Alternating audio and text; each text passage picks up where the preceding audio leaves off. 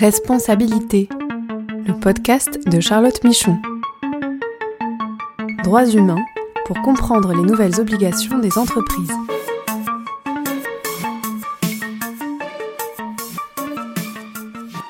Bonjour à tous et bienvenue dans ce podcast consacré aux nouvelles responsabilités des entreprises en matière de droits humains. Je suis Charlotte Michon, je suis avocate et j'accompagne les entreprises dans la compréhension et la formalisation de leurs démarches et dans la conformité à leurs devoirs de vigilance.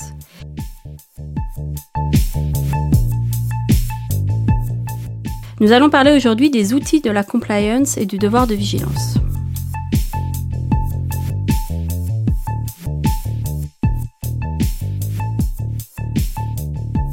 Alors aujourd'hui, nous allons aborder euh, la question des outils euh, euh, liés au devoir de vigilance et donc des programmes de conformité, puisque le devoir de vigilance est conçu, la loi française sur le devoir de vigilance précise que la démarche doit avoir un certain nombre d'étapes qui sont ressemblante avec euh, les programmes de conformité dans les entreprises et notamment euh, le programme de conformité de anticorruption lié à la loi Sapin 2. Donc c'est une approche par les risques avec en premier lieu une cartographie des risques, mais aussi des évaluations des tiers, donc considérés à risque, des réponses, euh, évidemment de gestion des risques, un mécanisme d'alerte, de recueil et de signalement et des dispositifs de suivi. Et donc, on voit dans les entreprises, et je vous renvoie aussi à un podcast que j'avais fait avec euh, Xavier Hubert, donc le directeur éthique et compliance d'Engie, sur ces questions de la conformité. Donc, on voit dans les entreprises que euh, les directions conformité ont récupéré dans un certain nombre de cas euh, ces questions du devoir de vigilance et cherchent à voir comment pouvoir mutualiser finalement les différents programmes de conformité tout en gardant la spécificité vigilance. Et c'est aussi un enjeu qui est mis en avant par la société civile au regard de la future directive européenne sur le devoir de vigilance, donc qui euh, avertit, si je puis dire, euh, du risque de tomber dans ce qu'on appelle des approches tick the box et des approches qui ne soient pure conformité et qui ne permettraient pas de euh, remplir l'objectif donc de prévention lié aux enjeux spécifiques droits humains et environnementaux et donc au devoir de vigilance. Donc l'idée d'aujourd'hui est de parler un peu des, des outils euh, de conformité qui sont à disposition pour les entreprises et de voir leurs spécificités, s'ils peuvent ou non être adaptés au devoir de vigilance. Euh, donc par les entreprises. Alors pour parler de cela, je suis ravie d'accueillir ma consort, donc Solène Sfogia, qui est euh, avocate contentieux éthique des affaires donc au barreau de Paris, euh, dans le cabinet Norton Rose. Bonjour Solène. Bonjour Charlotte, merci beaucoup pour ton invitation. Mais de rien. donc tu es donc spécialiste, tu accompagnes donc aussi les entreprises donc dans leur l'établissement, si je puis dire, la mise en œuvre de leur programme de conformité. Alors déjà, est-ce que tu peux nous dire qui est concerné, ce que tu vois euh, euh, et, l'intérêt du sujet aujourd'hui euh, dans le cadre du devoir de vigilance. Alors en effet, je pense que c'est une question importante de se demander pourquoi on parle de droits outils aujourd'hui en matière de droits humains. Le constat qu'on fait, c'est qu'il y a, on entend beaucoup de choses sur les législations, devoir de vigilance, la nouvelle législation au niveau européen qui est en train d'être discutée, les législations Green Claims, CSRD, etc. Euh, c'est encore très abstrait pour une majorité de personnes. On est un peu dans une nébuleuse, il faut le dire, pour beaucoup de gens. Euh, et euh, beaucoup de personnes pensent que c'est réservé aux grosses entreprises. Pour moi, les outils droits humains, c'est quelque chose qu'on, et de manière plus générale en compliance, en anticorruption aussi et sur d'autres sujets, c'est quelque chose que l'on utilise au quotidien. Et l'intérêt, c'est de vraiment traduire de façon opérationnelle, euh, de façon pratique, de façon très claire, des législations pour les intégrer pleinement à la vie de l'entreprise. Donc il y a deux, euh, deux niveaux qui sont particulièrement intéressants. Pour les grands groupes, évidemment, puisque ça leur permet euh, de déployer euh, des programmes de conformité euh, au niveau global, mais aussi au niveau de l'ensemble de leurs filiales, de leurs entités, de leurs opérations, de manière très pragmatique. Et puis aussi au niveau des plus petites entreprises qui n'ont pas forcément les ressources des gros groupes sur ces sujets-là, mais qui veulent quand même se protéger, qui veulent protéger leurs parties prenantes, qui veulent prévenir ces risques et qui peuvent mettre en place des choses très simples, très pragmatiques sur, sur ces sujets. Alors justement, quels sont finalement, euh, comment construire des outils vigilance en pratique? Quelles sont les spécificités d'un programme dit de conformité euh, droit humain? Et comment ne pas tomber dans des approches euh, tick the box alors la première question à se poser pour moi, il n'y a pas une seule méthodologie évidemment, c'est de se demander quels sont les objectifs et les besoins dans la mise en place de cet outil. Donc ici, on va se poser la question pourquoi on veut mettre en place un outil et surtout pour qui À qui on s'adresse Puisqu'on sait qu'aujourd'hui, les sujets droits humains, ça concerne énormément de personnes dans l'entreprise. et donc, il faut bien avoir en tête quelle est notre cible, quel est le langage que cette cible parle et quels sont les processus existants, quelles sont leurs manières de fonctionner. Donc c'est vraiment cerner le besoin. Le deuxième point, ça va être euh, de bien identifier le référentiel euh, légal applicable. Donc la loi sur le devoir de vigilance en France, mais de plus en plus euh, un certain nombre de législations aussi au niveau européen et au niveau local peuvent être prises en compte, puisque l'outil droits humains va vraiment avoir vocation à traduire ces législations pour qu'elles puissent être mises en pratique par les différentes populations dans l'entreprise. Euh, le troisième point, ça va être la gouvernance. Euh, donc on va se demander qui va être responsable de la mise en place de cet outil, qui va être impliqué, quels vont être les délais. Évidemment, il va y avoir une question de ressources et euh, de budget pour pouvoir cerner un petit peu ce qui va pouvoir être fait. On va pouvoir faire quelque chose de très artisanal ou à l'inverse aussi s'appuyer sur des solutions existantes, peut-être même développer des outils informatiques en interne. ça va dépendre de, de ce cadre-là. Donc ça, c'est vraiment le cadre à poser. Après, il y a pour moi un point essentiel à garder en tête, quelle que soit la taille de l'entreprise et quel que soit son, euh, son, son, objectif, ça va être de fonctionner en mode projet, euh, c'est-à-dire euh, vraiment mettre en place un premier outil en s'appuyant sur ses parties prenantes, puis le tester avec, avec ses parties prenantes, être capable de l'ajuster, de le faire fonctionner, de prendre le retour d'expérience en compte pour arriver à un outil qui fonctionne vraiment et qui soit réellement utilisé et qui soit pas juste quelque chose de justement tick the box ou quelque chose de très, de très lourd pour les gens qui l'appliquent. Donc ça c'est particulièrement, euh, particulièrement important. Euh, et pour vous donner un petit peu les spécificités droits humains que, que j'identifie, puisque euh, on va avoir la même méthodologie globale hein, sur des sujets anticorruption. En droits humains, je pense qu'il y a deux points importants, c'est que les sujets qui sont concernés sont extrêmement larges. On n'est pas uniquement sur l'anticorruption, on va aussi avoir de l'environnement, de la sécurité, de la santé, et puis plus largement tout ce qui est aussi tout ce qui a trait au, au droit du travail.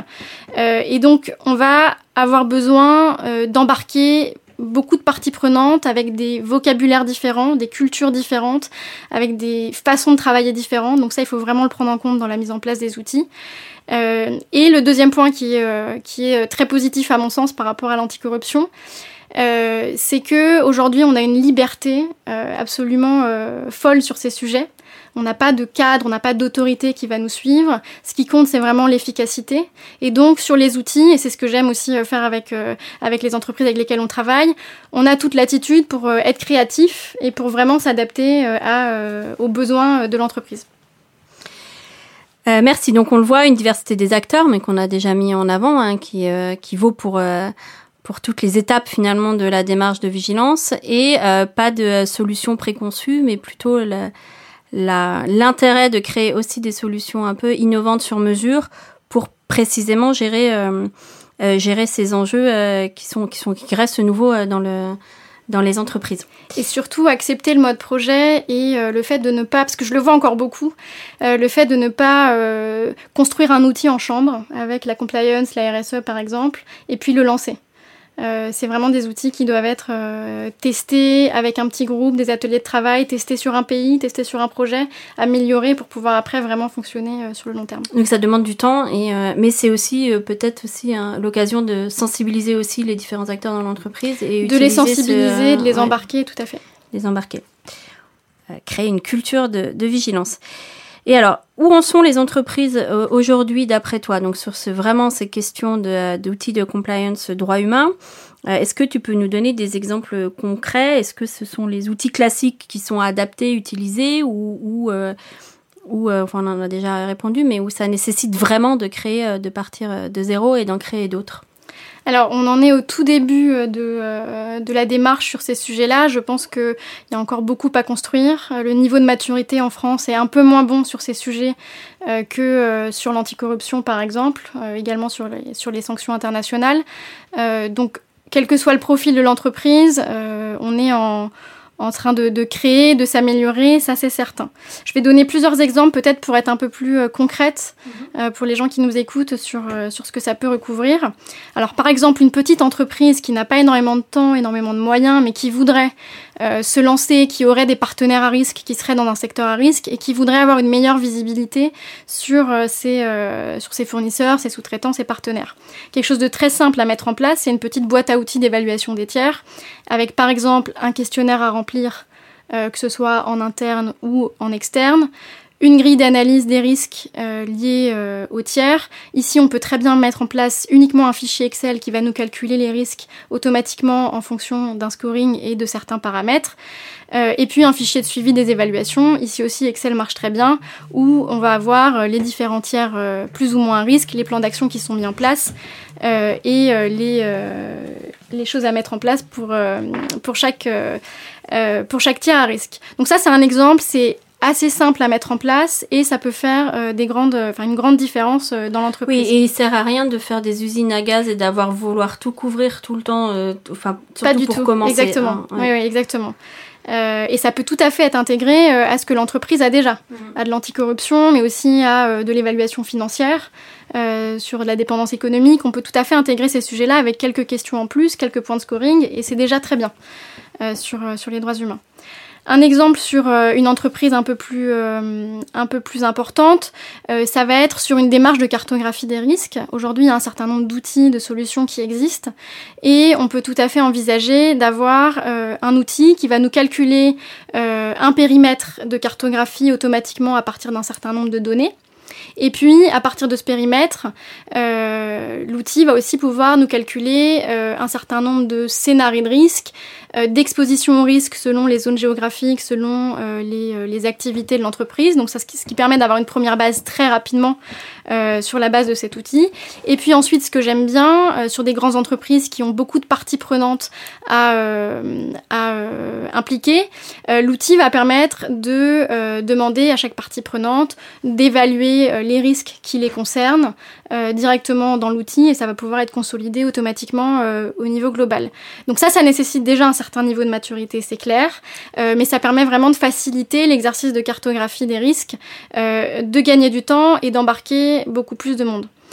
Euh, un dernier exemple pour finir qui s'applique à la fois aux plus petites entreprises et aux plus grandes entreprises et que j'aime particulièrement, c'est le sujet des clauses compliance. On voit beaucoup d'entreprises aujourd'hui qui ont une clause unique, un peu standard et qui est euh, copié-collé dans tous leurs contrats, sans que ce soit vraiment fait de façon euh, efficace ou réfléchie.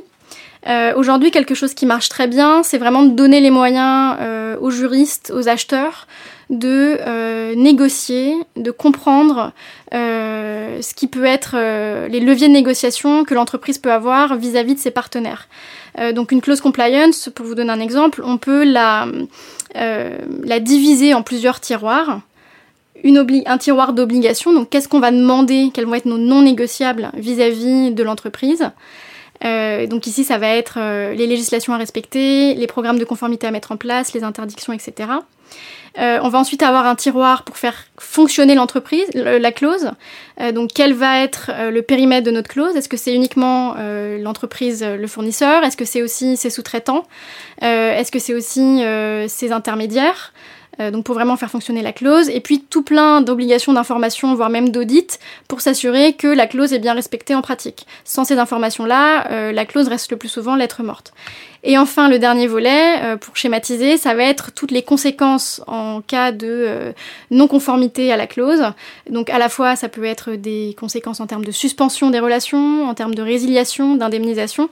Euh, et donc sur tous ces volets-là, on peut vraiment mettre en place un clausier avec des leviers de négociation, différentes possibilités de clauses qui peuvent être appliquées de manière beaucoup plus simple dans l'entreprise sans nécessairement créer d'usine à gaz. Si je peux finir euh, pour les, entreprises euh, et les organisations qui aimeraient se lancer mais qui ne savent pas trop par où commencer, euh, les conseils que j'aurais, il y en a deux. Le premier, c'est tout simplement de commencer avec une FAQ. ça paraît très bête, mais aujourd'hui, simplement de mettre à disposition des personnes dans l'organisation une FAQ avec quelles sont les violations des cinq dernières années dans mon secteur, quels sont les principaux risques qui me concernent en tant qu'acheteur, en tant que commercial dans mon secteur et quels sont mes leviers de négociation? ça permet déjà de planter une première graine pour que le sujet puisse évoluer en interne. Euh, et le deuxième euh, conseil que je donnerais, euh, c'est qu'aujourd'hui, il existe énormément d'outils gratuits en matière de droits humains qui sont publiés sur Internet. Donc il y a le Danish Institute pour les droits de l'homme, pour, pour ne citer que lui, qui donne des, des boîtes à outils extrêmement complètes. il y a aussi énormément d'outils qui sont développés dans le cadre de la nouvelle législation allemande sur la due diligence dans les chaînes d'approvisionnement. et ça, c'est vraiment des bons points de départ pour déjà voir ce qui peut être fait et puis l'adapter après en interne. Merci Solène. Et moi, je compléterai aussi, mais tu, tu l'as dit, c'est le besoin toujours quand même de revenir au résultat de la cartographie des risques, puisque ça reste une approche par les risques. Et si on prend l'exemple euh, des audits, par exemple, ou des clauses, c'est-à-dire euh, essayer de corréler et de jouer sur l'intensité finalement euh, des attentes des clauses, etc., par rapport aux risques qui ont été identifiés. Donc peut-être avec certains prestataires aller beaucoup plus loin ou faire des clauses beaucoup plus spécifiques. Euh, et utiliser la clause plus type pour des, euh, des fournisseurs qui sont, euh, qui sont moins à risque ou voilà. Idem pour les audits. Moi, j'ai souvent des questions. Est-ce qu'il faut faire des audits RSE spécifiques? Bah, Pas nécessairement. Aussi des audits qui sont bien connus, qui sont déjà déployés. Je pense à des audits qualité ou des audits HSE. Et si on arrive à intégrer deux trois questions sur les enjeux les plus à risque, ça peut largement suffire et suffire et c'est beaucoup plus rapide comme comme tu l'as dit. Euh, merci pour tout. Euh, peut-être une dernière question de, de prospective. Euh, donc, toi, tu es avocat depuis depuis un certain temps maintenant sur nos sujets. Est-ce que tu as vu de plus en plus de demandes des clients ou d'intérêt pour les clients, on va dire sur le, les enjeux droits humains et devoirs de vigilance en général? J'imagine que oui, puisqu'il y a une loi, mais plus que ça.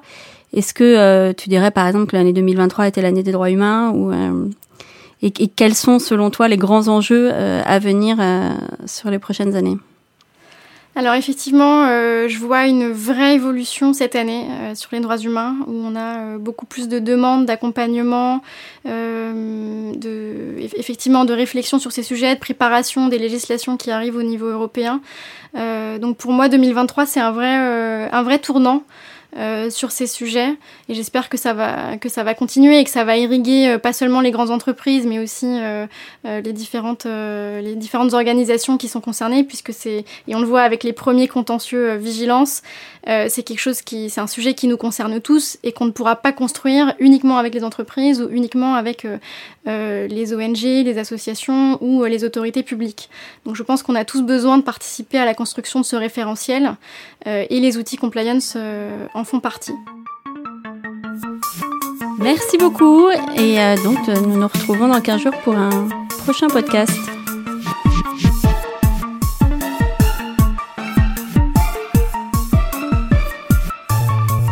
Ce podcast est proposé et présenté par Charlotte Michon.